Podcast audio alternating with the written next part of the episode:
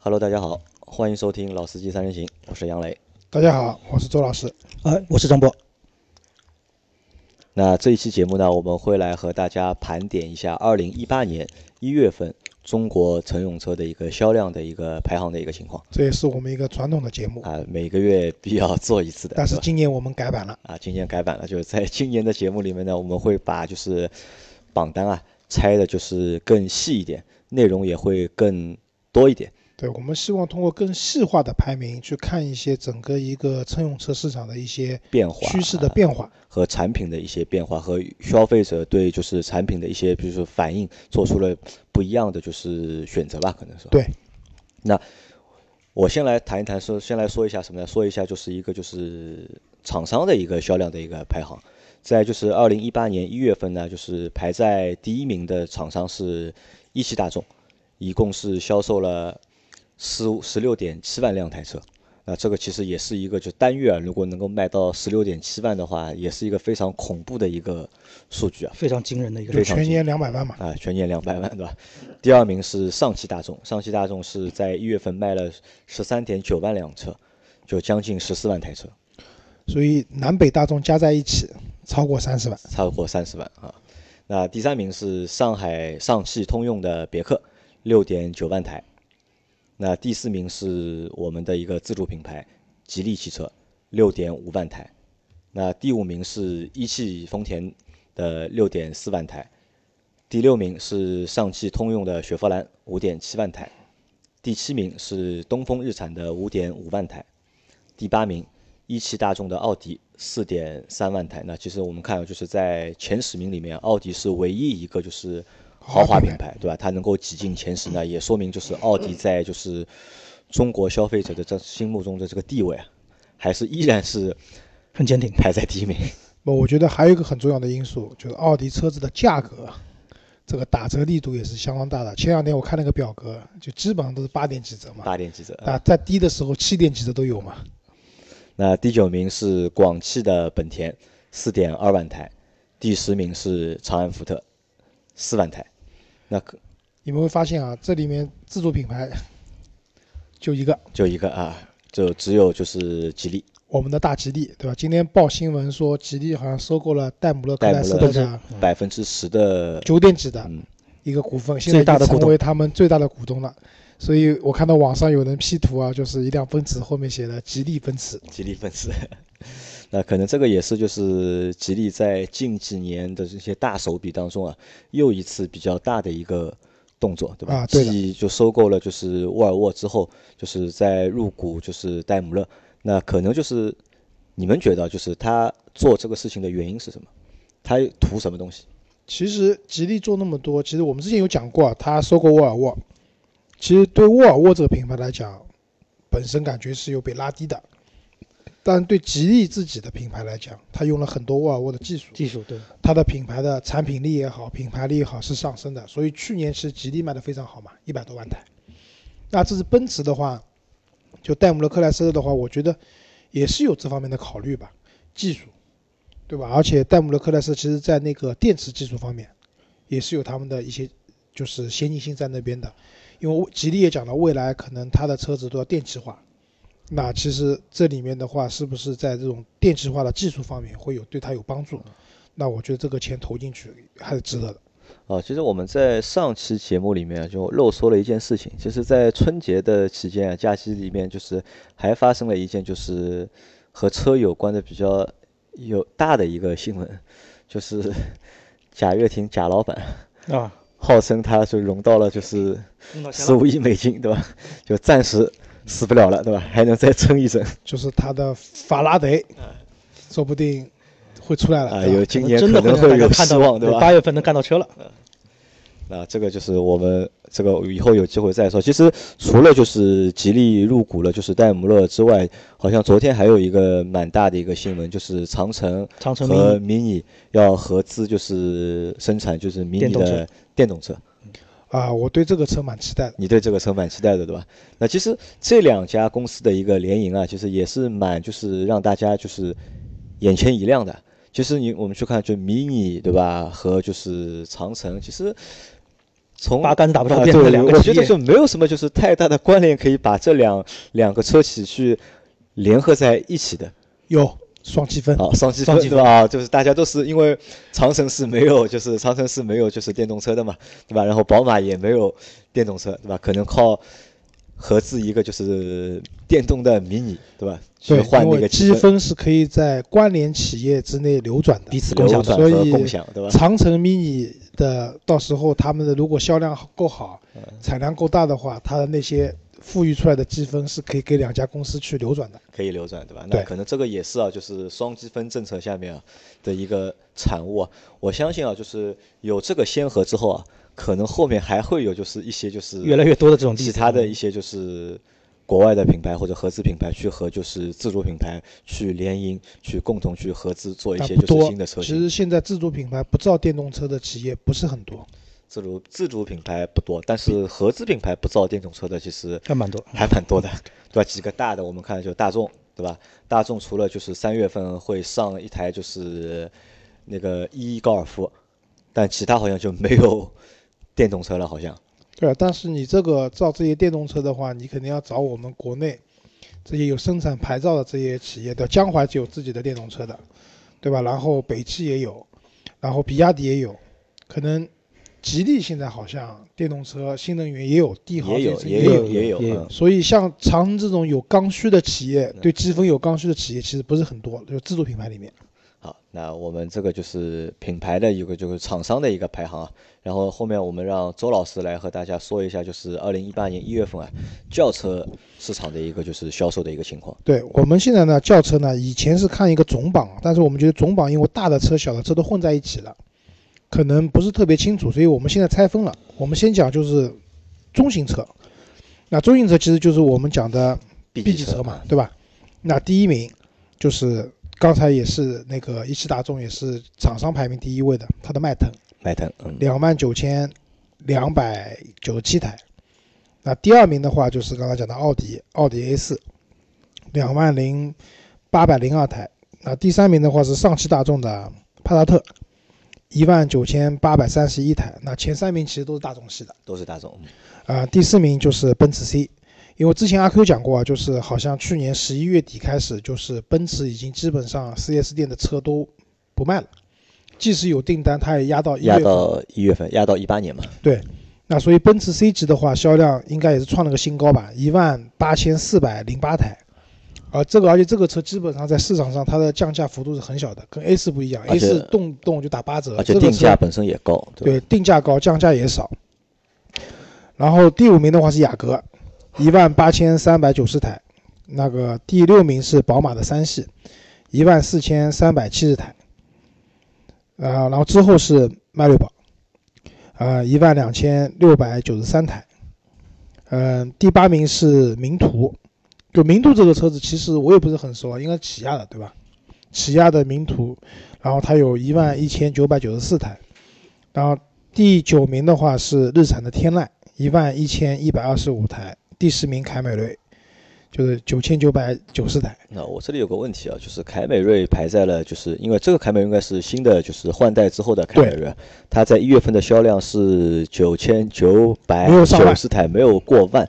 但是我看之前的新闻，号称就是凯美瑞上市之后啊，两个月累计订单超过三万张，对吧？但是在一月份的话，就是这个到底是产能没有释放，还是这个订单数就是作假，对吧两个？可能嘛，一个就订单可能是有那么多订单，但是订单没有转化成最终的销售，销售对对吧？意向订单，意向订单，对吧？就像周老师也是也有订单，对吧？未来 ES 八的订单，最终能不能转化成真实买车，还要看 ES 八的表现，对吧？对吧？那么还有一个原因，可能就是新车型啊，就是新的生产线，它的那个就是产能可能不太够。不太够，对吧？对嗯然后这里面就是我们可以看到一到十名啊，没有一辆车是对，没有一个自主自主品牌的，这说明什么？就中型车这个价车的价格可能从十五万左右起，然后一直到上面可能二三十万、三四十万都有，这样的一个价格区间，其实还是和自自主主品牌的产品没有竞争力啊。对品牌溢价也好，产品竞争力各方面都达不到这个层次。因为看单看中型车排名的话，自主品牌排的最前面的要到第十三位，是长安的瑞驰 CC，瑞驰 CC，嗯，对，它叫 CC 嘛，也是一个有轿跑轿跑风的的。车子，这个车卖六千多台，再往后面就是要吉利的博瑞了，三千多台，四千三千台出头，十八名。那说明这这里面很明显啊，就是中型车的轿车市场，那肯定还是合资还是合资的天下天下。因为我看了一下，就是合资品牌中型车的一个销售的排行前五十名里面啊，就是我看到了我自己的那台就是英菲尼迪的啊好惨 Q 五零 L，它在一月份只卖了八 八台车，这个我觉得很，这是一个很神奇的一个数字啊。啊，对，然后杨磊这辆车据说他准备卖掉了，而且 Q 五零 L 号称应该是应该在三月份应该是会换代了，应该是啊。会有新的上，但是我看了一下，就是换代新的东西啊，好像和老的没有什么没区别。有太大的区别，对吧？我也不知道这个换代的意义到底啊。到底何在啊？这个车销量差，对吧？对你这辆车的残值率。嗯会有影响。会有影响啊，那我们这期我到我们到后面会做一期，我们会专门做一期关于残值率的。我这里想讲的是，杨磊这辆车准备卖掉了。群里小伙伴如果有人有兴趣的话，可以大刀私信我一下，对吧？啊大刀私信他一下，好吧？好，我们继续往下。我们现在讲紧凑型，那紧凑型就是我们讲的 A 级车。那老周可以和我们说一下那个就是中型车国产的，就是排行里面也可以报一下。我觉得虽然数据比较差一点，但其实也可以说一下啊。那刚才讲到了一个瑞城的 CC 对吧？六千多台，然后博瑞第二名的是三千两百多台。其实我觉得再讲一个就可以了，传奇的 GA 六嗯，也是三千一百五十七台。呃，再往下就惨不忍睹了，众泰的 C 五百第四名只有第三名的十分之一的销量，啊，四分之一多一点吧，三百多台。所以再往下我就不想报了，这个有点惨不忍睹啊。啊，讲紧凑型，那紧凑型的话，那第一名还是长城将军啊，就是卡罗拉，卡罗拉。四万六千七百三十五台，卡罗拉应该也不算是长胜将军，它呃，就好像也是就长是期前三位的。嗯对对，第二名才是长胜将军，我们的德源朗，对德源朗四万四千两百零二台。那第三名的捷达，三万九千六百五十一台，因为 A 级车都很厉害啊。第四名，轩逸，三万八千一百七十九台。因为杨老师一直说啊，就路上看不到轩逸，但是自从他讲了这话以后啊，我基本上每天在路上都能看到可能看到轩逸。的可能注意了一下啊。第五名速腾，三万四千八百七十四台。那第六名的话是新桑塔纳，三万三千七百九十三台。第七名的是宝来，三万两千五百八十五台。第八名的是通用的英朗，两万八千零十六台。好，第九名我们的自主品牌来了，吉利的帝豪 EC 七，两万五千五百九十七台。第十名的话是我们中国的特供版的福睿斯，两万四千九百十三台。那十一名也讲一讲，因为也是辆特供版，雪佛兰的科沃兹，两万两千五百二十五台。那我们看一下，就是这个前十名里面啊，也只有吉利的帝豪 EC 七是自主品牌的，但其他的都是合资品牌合，资品牌而且大众系又占掉了将近一半。一半是吧就刚才杨磊问我啊说为什么 那么少？那我觉得中型车、B 级车自主品牌少呢，是因为价格相对来说比较高。那可能大家花到这个钱了以后，出出于面子考虑啊，各方面啊，还是希望买一个品牌好一点的车子。但是 A 级车不一样了，A 级车是因为那些合资品牌的车啊，他们的价格下探的非常厉害。我们讲的朗逸，对吧？卡罗拉，包括轩逸也好，这些车子，这些车子的起步价格多少钱？大概也就在七万七万多对八万左右，七八万块钱。那你买辆自主品牌的车，怎么地也得五六万吧，六七万吧。对，那中间的差价，那别人可能愿意多花那么几千块、一万块钱，品牌什么完全不选一个。品牌更好的。那这个其实也跟保值率有关嘛。对你买德源朗和你买辆帝豪 EC 七，那我可以负责任的讲，开了三年以后肯定是德源朗一定卖得产保值率高率肯定是德源朗，啊对吧？对吧？这个我们以后回头专门讲这个事情啊。啊、所以呢，A 级车的就是有个很明显的，就是它前十名，尤其是前七名，销量都在三万台以上。整个轿车市场其实 A 级车是主力主力。那么，换刚才我们讲厂商的品牌的销量的时候，也有很明显一点，就是说得 A 级车市场者得天下，得天下。你看这里面大众系的捷达，对吧？速腾、新桑塔纳、宝来，都是大众系的。对吧？还有一个第十四位的高尔夫卖了一万八千多台的，这也是为什么大众它那个排名就是那么高、销量那么大的一个原因吧，我觉得。然后我看了一下，就是英朗啊，就是通用别克的，就是英朗，它在一月份它是卖了两万八千台嘛。对。其实去年一七年十二月份数据，它好像也是只卖了就是两万多台，好像新英朗换代之后啊，除了第一个月的销量比较猛，是四万多台一个月，但是后面连续两个月都只在两万多台。威朗卖的好了，威朗也卖了两万多台。啊，而且它同比增长了百分之二十多。对，所以就是要，如果我觉得看别克这个车的话，要把威朗和英朗放在一起，放在一起来看，对吧？甚至他们的 GL 六也可以放在一起看一下。好，我们继续往下啊，小型车，那小型车市场呢，就是第一名啊，反正就是宝骏的三幺零，常年的爆款，两万零两百零六台，然后第二名是大众的全新的 Polo，一万七千九百四十六台，第三名赛欧的三厢，一万五千。四百六十八台，那第四名的话是飞度，八千五百四十七台，然后第五名的话是威驰，八千三百零一台，第六名的话是起亚的 KX Cross，六千三百零六台，第七名是致炫，六千零三十二台，第八名是起亚的那个 K 二，五千四百多台，然后之后是威驰和风范，反正都基本上都是日系车，嗯，都是四千多台的这样一个量。那这个又可以明显看到，就是小型的那个紧凑，就是那个我们讲也不叫紧凑型的，就是小型的或者微型的这样的一个轿车市场的话，其实它整体的一个销量不是特别大，对吧？宝骏三幺零是因为特别便宜嘛，这个常年反正是爆款。但是你跟整体的一个轿车销量去比的话，跟 A 级车比的话，他们起步的数量才两万多台，也是小的。Polo 反正也就是这样了。啊，被吹上天的飞度也只有八千多台啊，对，没有过万啊。GK 五对吧？八千多台，而且这里面的话呢，你会发现啊，这个小型车市场的话，基本上以韩系和日系车为主为主。那我觉得，因为韩国人、日本人他们现在在国内能卖得动的车啊，就是尤其是韩国人。就是韩国车的话，基本上就这种小小型车，对对，其他的品类他们都没有太好的一个建树。那可能这个也和什么呢？和就是用户啊，现在就是中国人可能就天生不太喜欢就是两厢车嘛，因为这些小型车大多都是两厢的居多。对，因为刚才杨磊问这个问题说，这些量去哪里了？那其实还是被 A 级车。对，因为你买辆飞度也得七万多。对吧？你可能买赛欧便宜点五六万，对。但是你刚才讲到的像起亚那些车子啊，这些车子起步价格基本上都要六七万。那与其这样的话，我还不如买一个带屁股的，带屁股的，对吧？好吧，那轿车就到这里了。来，张波和我们来说一下 SUV 的。好，那我们这次介绍 SUV 啊，也是变换一下风格。那这次先为大家介绍一下我们国产 SUV 的整个一个销量情况。那排名第一位，哈弗 H 六。五万九千一百三十三辆车，这个成绩也是非常的吓人了。排名第二位是宝骏的五幺零，呃，销量是五万八千零六辆。第三名传祺 GS 四，销量是三万三千九百三十五台。然后排名第四位的是博越，呃，销量是三万零三百八十一台。接下来是长安的 CS 五五。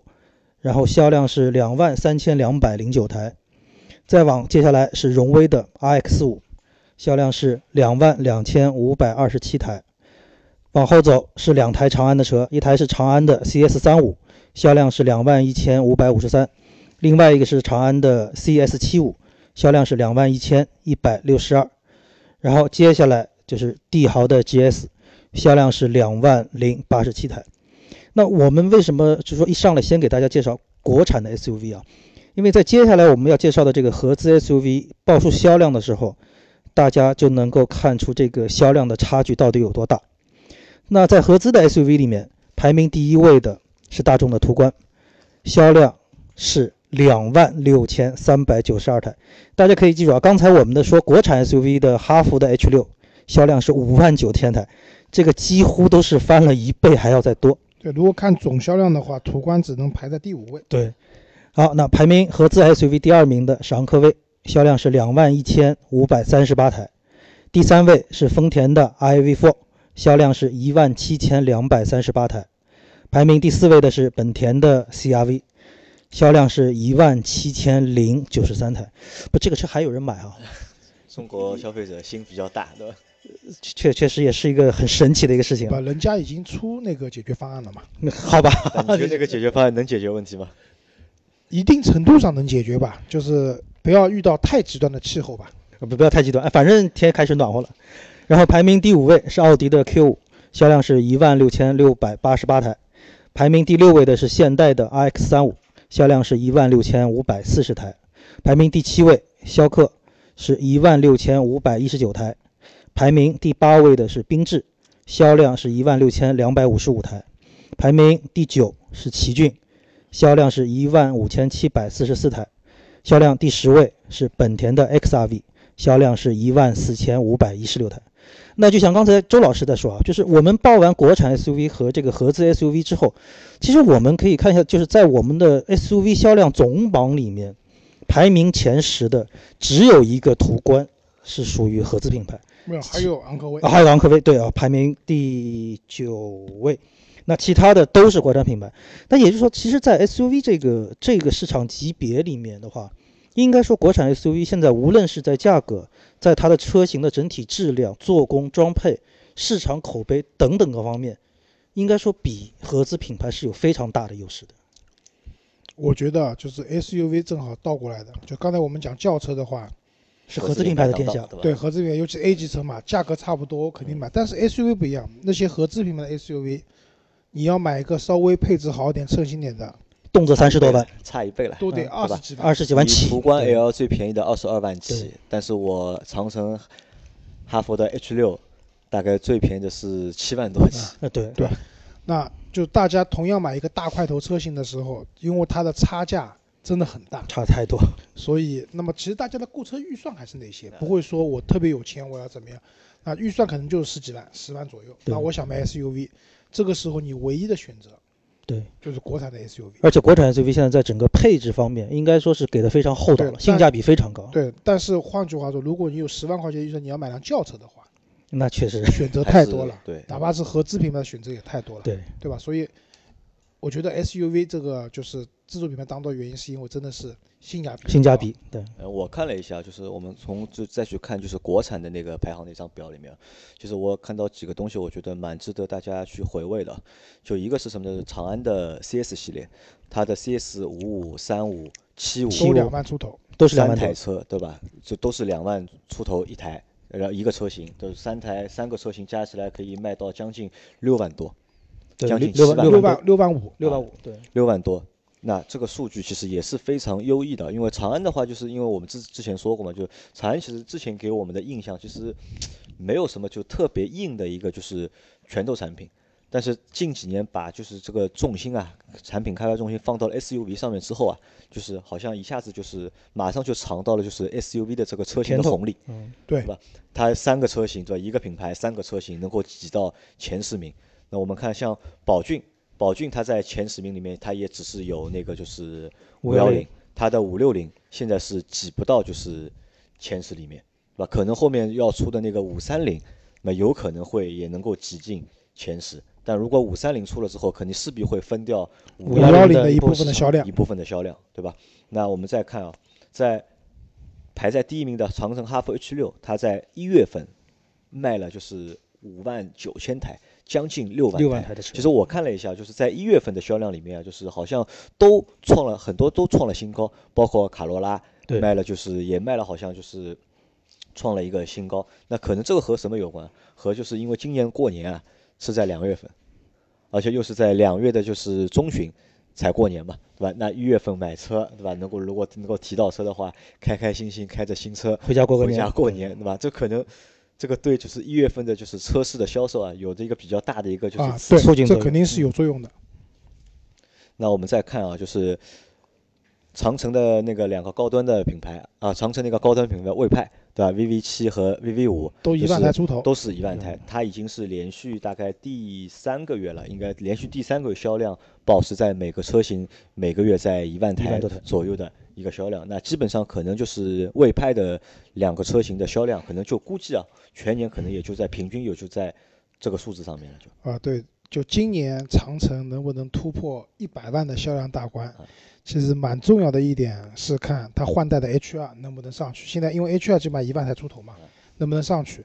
还有一个就是它的这两部车能不能保持住？啊，如果能上去，H2 能上去，这辆车能保持住，那加上 H6 的这个势头，那就今年更长城破百万破百万，基本上，如果从现在的数据，就是账面数据看的话，破百万应该没什么太大问题。哪怕 H 2卖的不好的话，如果只要 VV 七和 VV 五能够贡全年能够贡献个就是二十五万台的销量的话，那破百应该问题不大，我觉得。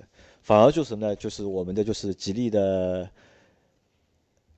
领克领克零一，好像就是它这个销售的这个势头好像没有就是魏派那么好，对吧？到现在的话，它的销量还只是在六千台左右，因为两个车的车的售价其实是差不多的嘛？但是零一要小，但是个人觉得零一的品质感更好品质好一些好一点，对吧？其实我们去看，就是从就是品牌的属性上看的话，我觉得就是我更看好就是领克这个牌子，我觉得更高端一点，或者是更科技一点对，。未来它如果出一个小排量的发动嗯机，然后价格降下来的话，我觉得销量也会上去的。嗯那在合资的里面，其实我觉得也没有什么就是太多的可以就是说到的一个东西，对吧？无非就是本田的 CRV，对吧？CRV 可能就是这个事情，就是到现在就是虽然说有了一个官方的，有了一个就是目前有了一个解决的方案，但是还没有一个就是终极的一个就是等到明年天冷了再看吧。到明年天冷再看，对吧？再降温才能看出情啊，况。那啊因为前老前面周老师提醒我时间不够了，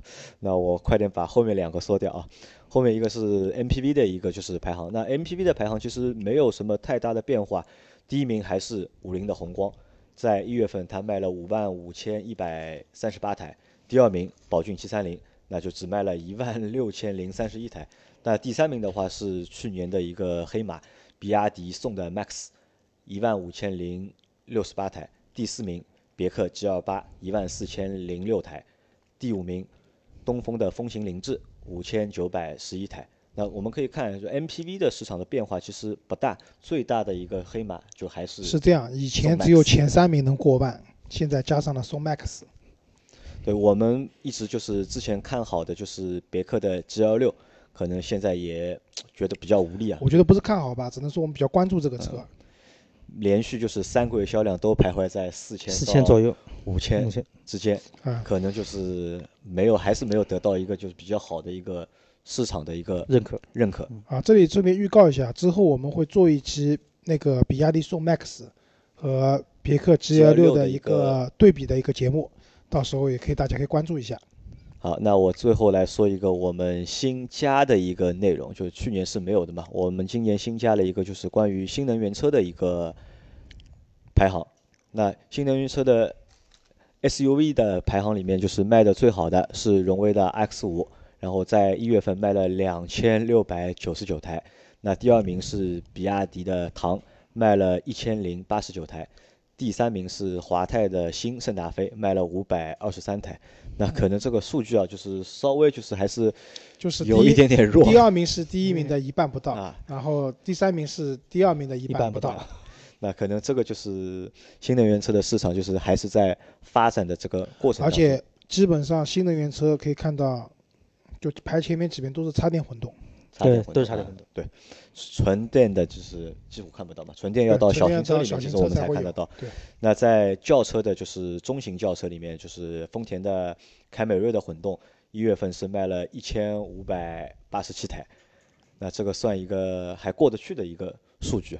但是第二名别克君越的混动也就一百多台，其实这两辆车都不能算新能源车，只能算一个混动车型混动，混动油耗比较低的混动车型。那在小型车里面，那丰田的卡罗拉混动和就是丰田的雷凌双擎嘛，那他们排在了第一名和第二名。但这两个车我们这我们也说了嘛，不能算是嗯真正意义上的新能源。那真正意义上新能源，第三名是吉利的帝豪的新能源，五百十二台。但是这个数据好像也是对，其实偏弱卖的好的啊是后面的北汽的新卖的最。新能源卖的最好呢，其实还是就是小型车和微型车的北汽新能源的，就是 EC 系列，它在一月份卖了七千八百七十台。那这个数据我觉得还是一个比较不错的比较不错的过得去的一个数据，对吧？那第二名是江淮的 iEV 系列，就是卖了就是三千六百二十一台。那微型车的话，第一名就是奇瑞的 EQ，卖了一千四百二十八台。这个车这个车那个杨老师挺喜欢的啊，这个车五万块钱对吧？好，城市小蚂蚁，这个车我觉得造型啊什么的都还可以，可以可以可以玩玩可以。那第二名是长安的奔奔的 EV 系列，六百八十台。那第三名是华泰的 EV 幺六零，六百零七台。第四名是众泰的 E 两百，五百零一台。到第五名的话是知豆了，那但知豆的 D 二它的一个数据只有一百三十台，其实还是就是偏弱的。所以新能源就一个概括，就是两极分化很厉害。就是要么就是价位很低的那些车型，要么就是一些很贵的、很高端的车型。对，就是中间刚才我们讲的那个长城 mini 这样电动车这样的一种价位，可能相对来说不会太高，但是又有一定品牌价值的这个车子，现在还比较少。对，但我想未来会更多吧。那我相信啊，在我们今年的整一年的就是汽车销量排行榜这个节目里面啊，可能就这张榜单的数据啊，每个月我相信都会有比较明显的一个。递增，但其他榜单可能就是上上下下走嘛。但是这个榜单，我相信每个月都会有递增。啊，对，应该是的，因为新能源是国家鼓励的嘛。对对，好吧，那因为我们这期节目呢，是我们就是在一八年就是车销量排行里面就做的一个改版嘛，就是我也不知道实际的一个效果到底好不好。那如果大家听了我们这期节目啊，有意见的话或者建议的话，可以给我们评论。那也可以关注我们的公众账号给我们留言，或者通过关注我们公众账号进入我们的一个听友的一个就是互动的一个微信群。那我们可以在群里面去做互动和做讨论。啊，对，好，那这期节目就先到这里，大家好，谢谢大家，再见，拜拜，嗯，再见。